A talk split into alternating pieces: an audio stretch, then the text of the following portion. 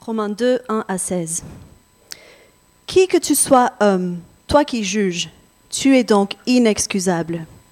En effet, en jugeant les autres, tu te condamnes toi-même, puisque toi qui juges, tu agis comme eux. Nous savons que le jugement de Dieu contre ceux qui agissent ainsi est conforme à la vérité. Et penses-tu, toi qui juges les autres de tels actes et qui les fais aussi, que tu échapperas au jugement de Dieu? Ou méprises-tu les richesses de sa bonté, de sa patience et de sa générosité, en ne reconnaissant pas que la bonté de Dieu te pousse à changer d'attitude? Par ton endurcissement et ton refus de te repentir, tu t'amasses un trésor de colère pour le jour où Dieu révélera sa colère et son juste jugement. Il traitera chacun conformément à ses actes. À ceux qui, par leur persévérance à faire le bien, recherchent l'honneur, la gloire et l'incorruptibilité, il donnera la vie éternelle. Mais il réserve son indignation et sa colère à ceux qui, par esprit de révolte, rejettent la vérité et obéissent à l'injustice la détresse et l'angoisse atteindront tout être humain qui fait le mal, le juif d'abord, mais aussi le non-juif. La gloire, l'honneur et la paix seront pour tout homme qui fait le bien, le juif d'abord, mais aussi le non-juif, car devant Dieu, il n'y a pas de favoritisme. Tous ceux qui ont péché sans la loi périront aussi sans la loi, et tous ceux qui ont péché sous la loi seront jugés au moyen de la loi. En effet, ce ne sont pas ceux qui écoutent la loi qui sont justes devant Dieu, mais ce sont ceux qui la mettent en pratique qui seront déclarés justes.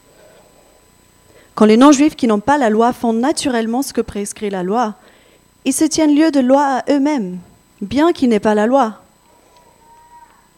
Ils montrent que l'œuvre de la loi est écrite dans leur cœur, car leur conscience en rend témoignage et leurs pensées les accusent ou les défendent tour à tour c'est ce qui paraîtra le jour où, conformément à l'évangile que je prêche, Dieu jugera par Jésus-Christ le comportement secret des hommes. Amen.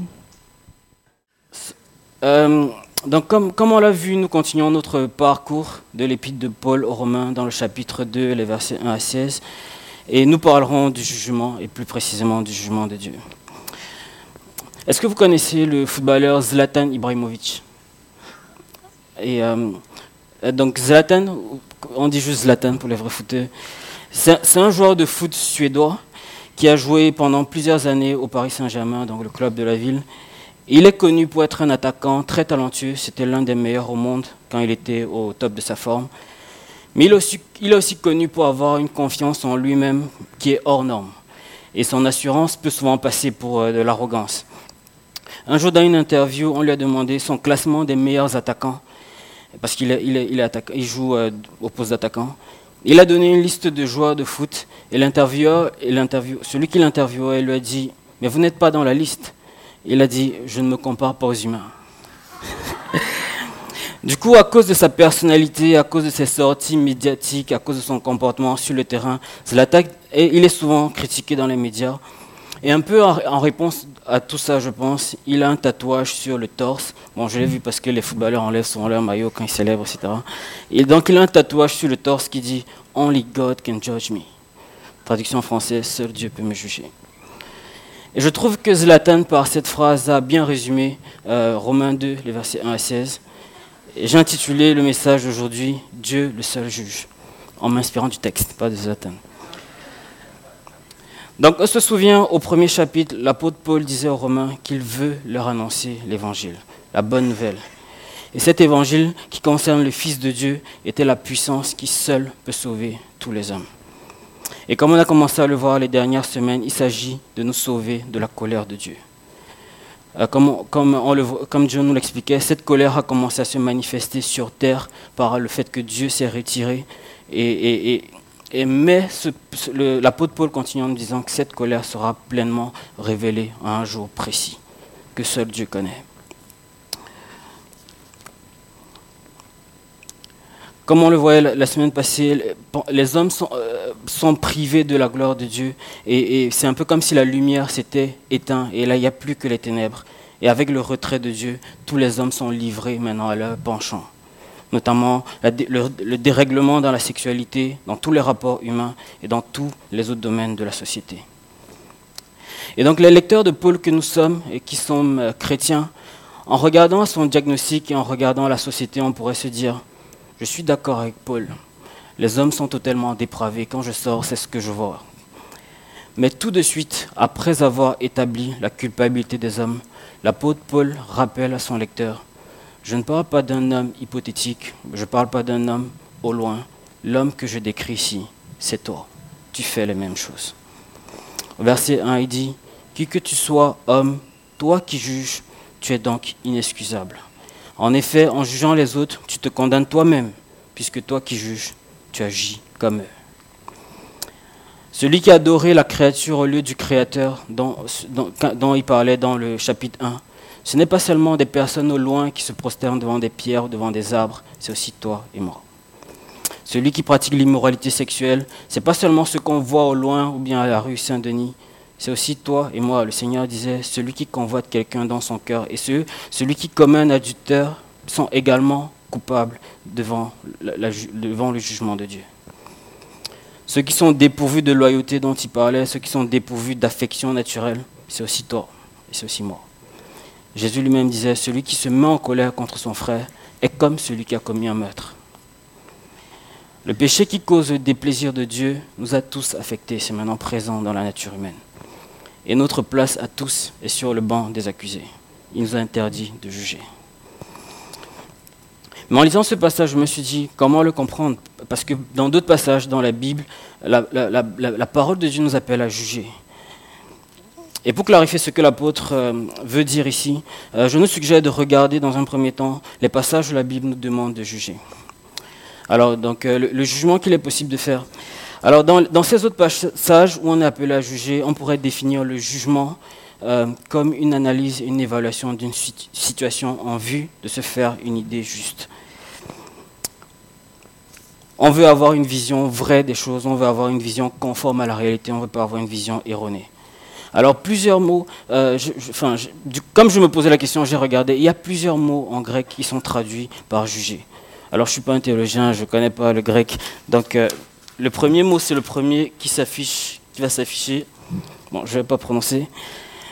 Mais on voit, ce mot est traduit par juger. On voit ça notamment dans Luc au chapitre 47, quand Jésus parlait à un pharisien qui s'appelait Simon, qu'il avait invité à manger chez lui. Et en voyant sa proximité avec une femme prostituée, il a commencé à, penser des choses dans son cœur. Et Jésus, l'adresse et lui dit, euh, euh, dans Luc 7, le verset 42 à 43, la, fin du verset 42, il, dit que euh, le royaume de Dieu, c'est comme quelqu'un, un, créancier qui avait deux débiteurs. il dit, il leur remis à tous de leurs dettes. Lequel des deux l'aimera le plus? Simon répondit, celui, je pense, auquel il a remis la plus grosse somme. Jésus lui dit, tu as bien jugé. Et c'est le, mot qui est employé, c'est celui qui est affiché là. Jésus lui dit en d'autres termes, tu as considéré ma question, tu as bien analysé les choses et ta réponse a été donnée avec justesse.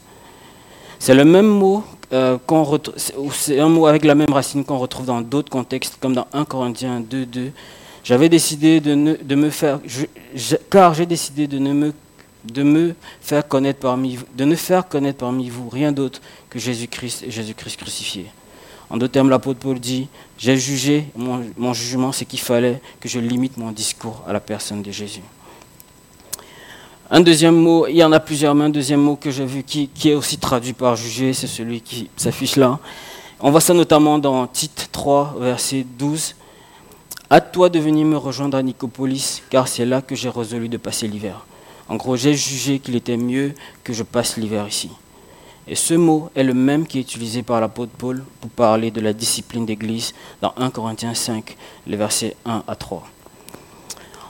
Donc, euh, on entend souvent dire qu'il y a de l'immoralité sexuelle parmi vous, et une immoralité telle qu'on ne la mentionne même pas chez les non-chrétiens.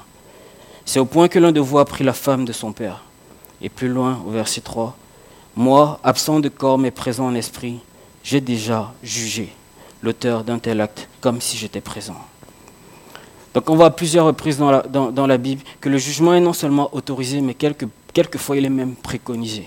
ce type de jugement, le jugement qui concerne, qui consiste à évaluer et à donner une, opinion euh, justifiée des situations.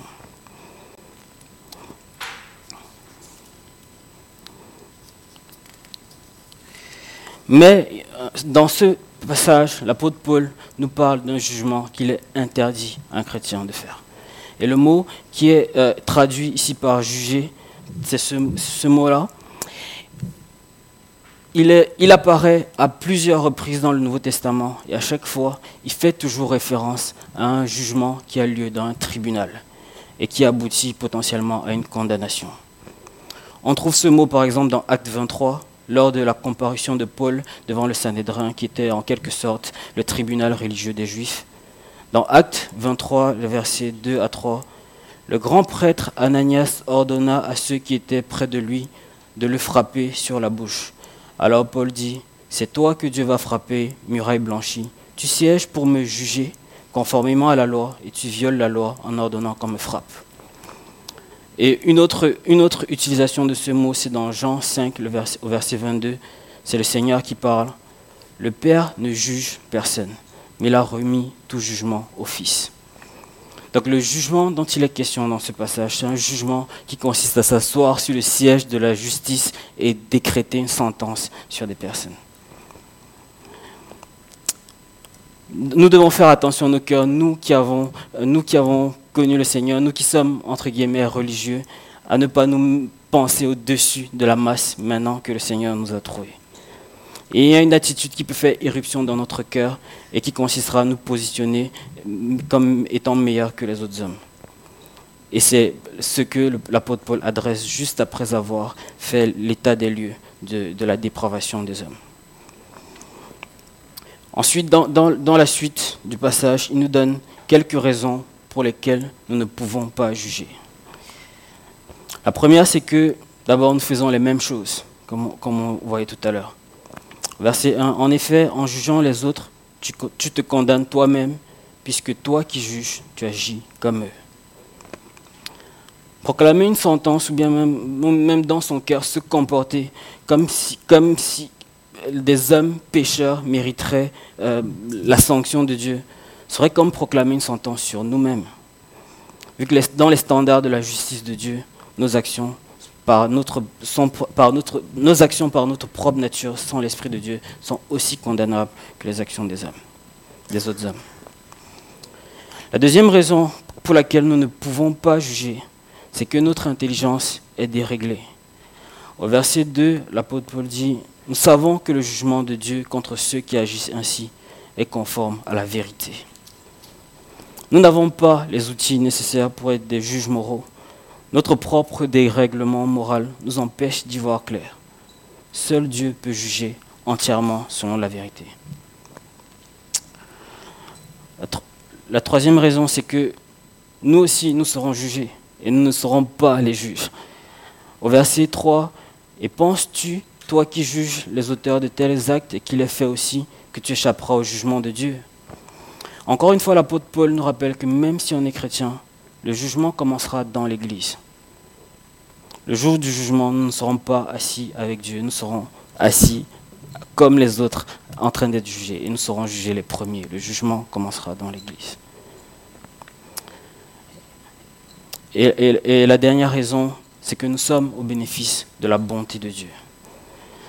S'il y a, euh, une, distance infinitésimale qui nous sépare des, pires des pécheurs, on est encore, il y a une distance infinie qui nous sépare de la justice parfaite de Dieu. Et cette distance infinitésimale qui nous sépare des pires des pécheurs, c'est à cause de la bonté de Dieu, qui ne nous laisse pas aller jusqu'au bout de, de notre péché. Au verset 4, Méprises-tu les richesses de sa bonté, de sa patience, de sa générosité, en ne reconnaissant pas que la bonté de Dieu te pousse à changer d'attitude? Ce n'est pas par nous-mêmes que nous pouvons changer d'attitude, ce n'est pas par nous-mêmes que nous pouvons venir au Seigneur, mais c'est par sa bonté qui nous attire à lui. Et d'après l'apôtre Paul dans ce passage, se positionner en tant que juge moral des actions des autres reviendra à mépriser la bonté de Dieu qui nous donne la repentance. C'est par sa bonté qu'il nous l'a donnée et c'est aussi par sa bonté qu'il peut la donner aux autres. Au lieu de regarder les autres hommes qui, comme ceux qui sont livrés à, à la colère de Dieu, on devrait aussi les regarder comme des sujets potentiels de la même bonté que nous avons reçue. Par la patience de Dieu, il a enduré nos péchés et nous a fidèlement accordé sa repentance. Et sa bonté et sa patience sont suffisamment larges pour ceux qui ne sont pas encore sauvés. Donc on a vu pourquoi nous ne pouvons pas juger. Mais, et, dans ce passage, l'apôtre Paul rappelle que c'est à Dieu seul, c'est Dieu seul que, revient le droit de juger. Et il nous décrit comment Dieu va procéder à ce jugement. Donc la bonté de Dieu et sa patience font qu'il n'est pas prompt à déchaîner sa colère. Mais ce qu'on voit dans ce texte, c'est qu'il y a un jour du jugement, il y a un jour de la colère de Dieu. Déjà au au verset 5, il dit, par ton, endurcissement et ton refus de te repentir, tu t'amasses un trésor de colère pour le jour où Dieu révélera sa colère et son juste jugement. Pour l'instant, on vit un peu dans une zone grise. Comme on le voyait, la parole de Dieu est la colère de Dieu est déjà agissante dans notre monde. Dieu, qui est la seule source de bien véritable, s'est retiré et a livré les hommes à eux-mêmes. Et à présent, ils sont complètement dépravés, leur intelligence est déréglée, leurs corps sont livrés à, la souillure du péché. Mais on voit aussi que la bonté de Dieu subsiste encore dans ce monde. Ce que la Bible englobe dans la, bonté de Dieu, c'est sa propension à donner de bonnes choses à ses créatures. La Bible dit que Dieu est essentiellement bon. Dieu continue à donner aux pécheurs dans ce monde un cadre de vie, déjà la vie, Dieu continue à donner aux pécheurs dans ce monde la possibilité de se réjouir des choses qu'il a créées, d'avoir des enfants, des amis, de la famille. Mais il y a un jour où Dieu va dire stop et Dieu va tout reprendre. Dieu a décrété, on voit dans la Bible, Dieu a décrété quand arriveraient les grands événements de son plan. Il est absolument maître sur le déroulé de son plan, de tout ce qui arrive. On le voit dans les prophètes et dans les évangiles. Dieu connaissait avec précision le jour où son Fils viendrait sur la terre pour vivre comme un homme. Il connaissait avec précision le jour de sa mort, le jour de sa résurrection et comment tout allait se faire. De la même manière, Dieu connaît avec précision le jour de la seconde venue de son Fils. Ce sera un jour de la semaine comme un autre.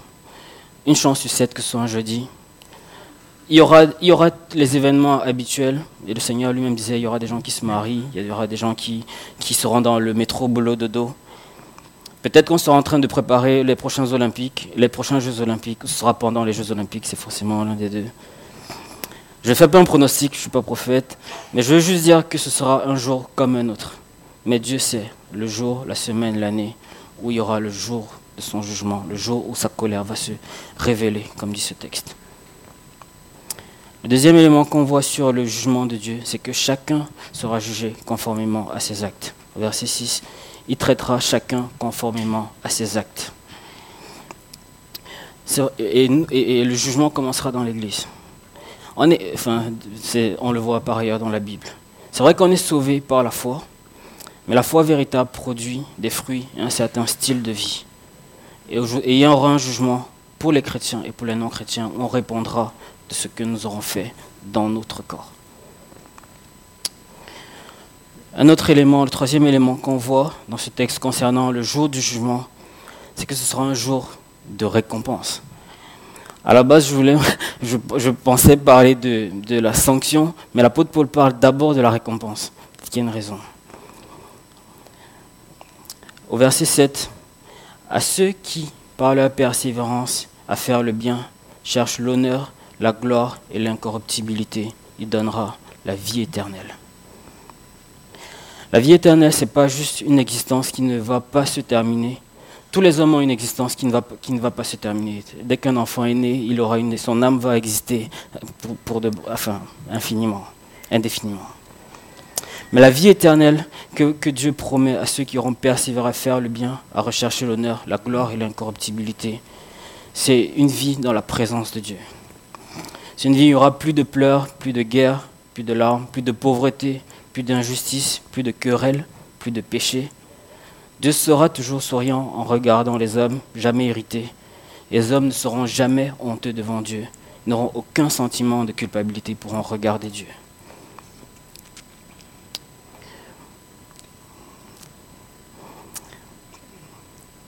La marque, l'apôtre Paul décrit quelque part ici la marque des croyants. C'est ceux qui persévèrent à faire le bien, ceux qui recherchent l'honneur, l'honneur de Dieu, l'honneur devant Dieu, et ceux qui cherchent la gloire, la gloire de Dieu, l'incorruptibilité, ceux qui, luttent contre leur péché, qui veulent être dans un péché où il n'y a plus la corruption, dans un corps où il n'y a plus la corruption. Juste une petite anecdote, euh, bon, je raconte ma vie. Quand j'étais petit, j'étais terrifié. Je me suis converti jeune, je ne sais pas exactement quand, et j'étais terrifié, terrifié à l'odeur, à, l'idée du jugement dernier. Et euh, comme tout le monde, j'avais des hauts et des bas dans ma foi. Et euh, il y avait des jours où j'étais pleinement rassuré, des jours où j'avais vraiment peur du jugement. Et, un jour, j'ai eu un rêve. tu peux parler en rêve, je ne dis pas que c'était Dieu qui me parlait, mais j'ai eu un rêve du jugement dernier. Et c'était terrifiant. Je voyais des, apparitions bizarres. Mais quand j'ai regardé mon habit, j'avais un habit blanc, d'une blancheur resplendissante. Je me suis réveillé, j'ai dit Seigneur, je suis prêt, reviens. C'est un sentiment tellement, euh, tellement euh, passager que ce jour-là, je voulais que ce soit la fin. Mais si le Seigneur était revenu dix ans plus tôt, beaucoup d'entre nous ne seraient pas sauvés.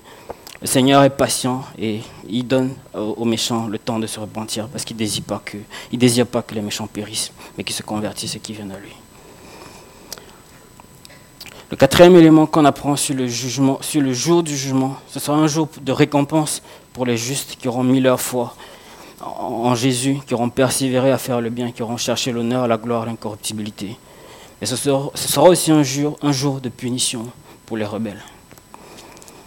Au verset 8 à 9, il réserve son indignation et sa colère à ceux qui, par esprit de révolte, rejettent la vérité et obéissent à l'injustice. La détresse et l'angoisse atteindront tout être humain qui fait le mal, le juif d'abord, mais aussi le non-juif. Aujourd'hui, la colère de Dieu, comme on le voyait, est, perceptible, mais pas forcément visible à l'œil humain de, celui qui n'est pas éclairé par le Saint-Esprit. Mais le jour, ce le jour du jugement, ce sera une colère perceptible. D'abord, l'apôtre Paul dit qu'il réserve son indignation et sa colère. L'indignation dans ce contexte renvoie à la colère la plus forte qui soit. Dieu aime profondément la justice Dieu, n'est pas juste un juge par formalité, il est juge de la terre parce qu'il aime la justice et le droit. Et sa haine de l'injustice va complètement se manifester. Et le mot pour décrire colère, décrit, c'est le mot, même mot qui est utilisé pour décrire la rage avec laquelle un guerrier poursuit ses ennemis. Ensuite, l'apôtre Paul nous dit que cette colère de Dieu va plonger les hommes dans la détresse. C'est le même mot qui est utilisé pour, euh, parler de euh, la, persécution, de l'affliction que ressentaient les chrétiens pendant la, persécution de l'Église primitive. Ils seront plongés dans la détresse et l'angoisse. Et le mot qui est utilisé pour décrire l'angoisse désigne le sentiment d'un isolement profond.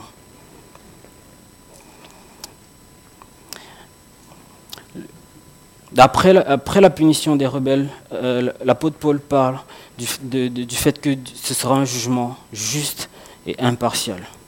Comme on l'a vu au verset 6, il traitera chacun conformément à ses actes. Le jugement de Dieu sera juste et proportionné en fonction de ce qu'on a fait. D'ailleurs, en parlant de ceux qui jugeaient, il disait, en faisant ça, tu accumules un trésor de colère. Et puis dans les, versets 12 à 13, il se dit, tous ceux qui ont péché sans la loi périront aussi sans la loi. Tous ceux qui ont péché sous la loi seront jugés au moyen de la loi. En effet, ce ne sont pas ceux qui écoutent la loi qui sont justes devant Dieu, mais ce sont ceux qui la mettent en pratique qui seront déclarés justes. Le jugement de Dieu sera juste et proportionné. Dieu prendra en compte les informations qu'on a reçues. À celui à qui on a beaucoup donné, il demandera beaucoup. Et enfin au verset 16, c'est ce qui paraîtra le jour où, conformément à l'évangile que je prêche, Dieu jugera par Jésus-Christ le comportement secret des hommes. Il n'y a rien qui se fait en secret ou de ce qui se dit en secret qui ne sera pas exposé au jour du jugement de Dieu. Tout sera exposé et jugé. En tant qu'enfant de Dieu, on est appelé à agir à la lumière Mais pour ce qui se fait en secret, Dieu a un jour il va l'exposer et juger. Alors quelques, réponses que je trouve à, ce passage. Pour revenir à, Zlatan, d'un certain sens, on peut juger ses actions. Si on regarde un match, on peut estimer qu'il a fait une faute, on peut estimer, euh, on peut émettre un jugement sur son attitude, et quelquefois ça peut être juste.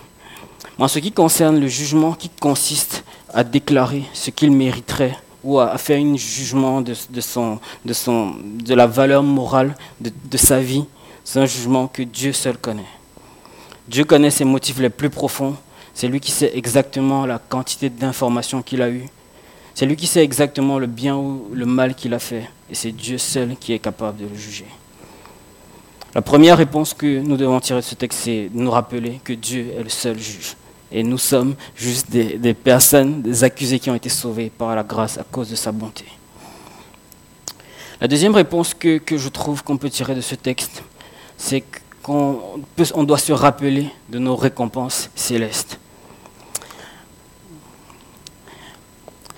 La prédication de l'évangile, dans la prédication de l'évangile que Paul adresse aux Romains, il inclut le jugement de Dieu. Il parle du jugement de Dieu. Et je pense que le jugement de Dieu devrait avoir pour effet de nous, maintenir en éveil. Nous sommes des hommes et donc nous sommes euh, prompts à oublier. Et si l'Église de Rome avait besoin d'un rappel pour éveiller leur foi, nous en avons tout autant besoin. Nous aurons des récompenses dans le ciel. Nous serons jugés en fonction des actions que nous avons commises dans nos corps. À cause de ça, nous pouvons endurer l'épreuve, nous pouvons supporter la tentation, nous pouvons persévérer dans le service de l'Église. Nous, pouvons reporter notre gratification à plus tard. Nous pouvons euh, nous priver des plaisirs de la terre vers lesquels notre chair est attirée. La manière de vivre à laquelle nous sommes appelés à présent est une vie contre nature pour l'homme naturel. C'est une vie possible uniquement en s'appuyant sur l'Esprit de Dieu. Je pensais à, ce passage dans Colossiens 3, les versets 1 à 4. Si donc vous êtes ressuscité avec Christ, recherchez les choses d'en haut, où Christ est assis à la droite de Dieu. Attachez-vous aux réalités d'en haut et non à celles qui sont sur la terre. En effet, vous avez connu la mort et votre vie est cachée avec Christ en Dieu. Quand Christ, votre vie, apparaîtra, alors vous apparaîtrez aussi avec lui dans la gloire. Et, la troisième et dernière réponse euh, que, je trouve qu'on peut tirer de ce texte, bon, je ne connais pas tout le monde ici, et c'est au cas où vous n'êtes pas euh, encore réconcilié avec Dieu par, par le seul moyen qu'il a donné, par Jésus son Fils, fuyez le jour de la colère. Si vous écoutez et que vous n'êtes pas encore en Christ, si vous n'avez pas encore mis votre foi en Jésus pour le pardon de vos péchés, la Bible dit qu'il y a un seul bon jour pour venir à lui et c'est aujourd'hui. Des fois, j'ai entendu, quand fait l'évangélisation, souvent j'entends des gens dire Si je venais à Dieu maintenant, je serais hypocrite. Je veux venir à lui si je suis convaincu. Je ne veux pas juste venir parce que j'ai peur de l'enfer. Et moi, je me dis Si ce n'était que ça, ce serait une bonne raison. C'est comme quelqu'un qui est près de mourir, à qui on propose un médicament et qui peut le sauver. Il dit C'est quoi les molécules qu'il y a dedans? Il dit, hmm, je ne suis pas convaincu. Si je le prenais, ce serait juste par peur de la mort. Je, veux le faire par conviction. je crois que la peur de mourir, c'est une bonne raison de prendre un médicament. Et, et c'est l'un des buts pour lesquels Dieu nous parle de son jugement à venir, pour que nous fuyions ce jugement que nous venions à lui. On voit ça notamment dans, Jérémie 36, au verset 3. Dieu avait euh, proclamé des paroles de menace à travers le prophète Jérémie. Et dans Jérémie 36, au verset 3, il dit, quand la communauté de Judas entendra tout le mal que je prévois de lui faire, peut-être chacun renoncera-t-il à sa mauvaise conduite. Alors je pardonnerai leurs fautes et leurs péchés. Si c'est votre cas, nous vous en supplions, fuyez le jour de la colère, soyez réconciliés avec Dieu. Je, vais juste prier pour moi.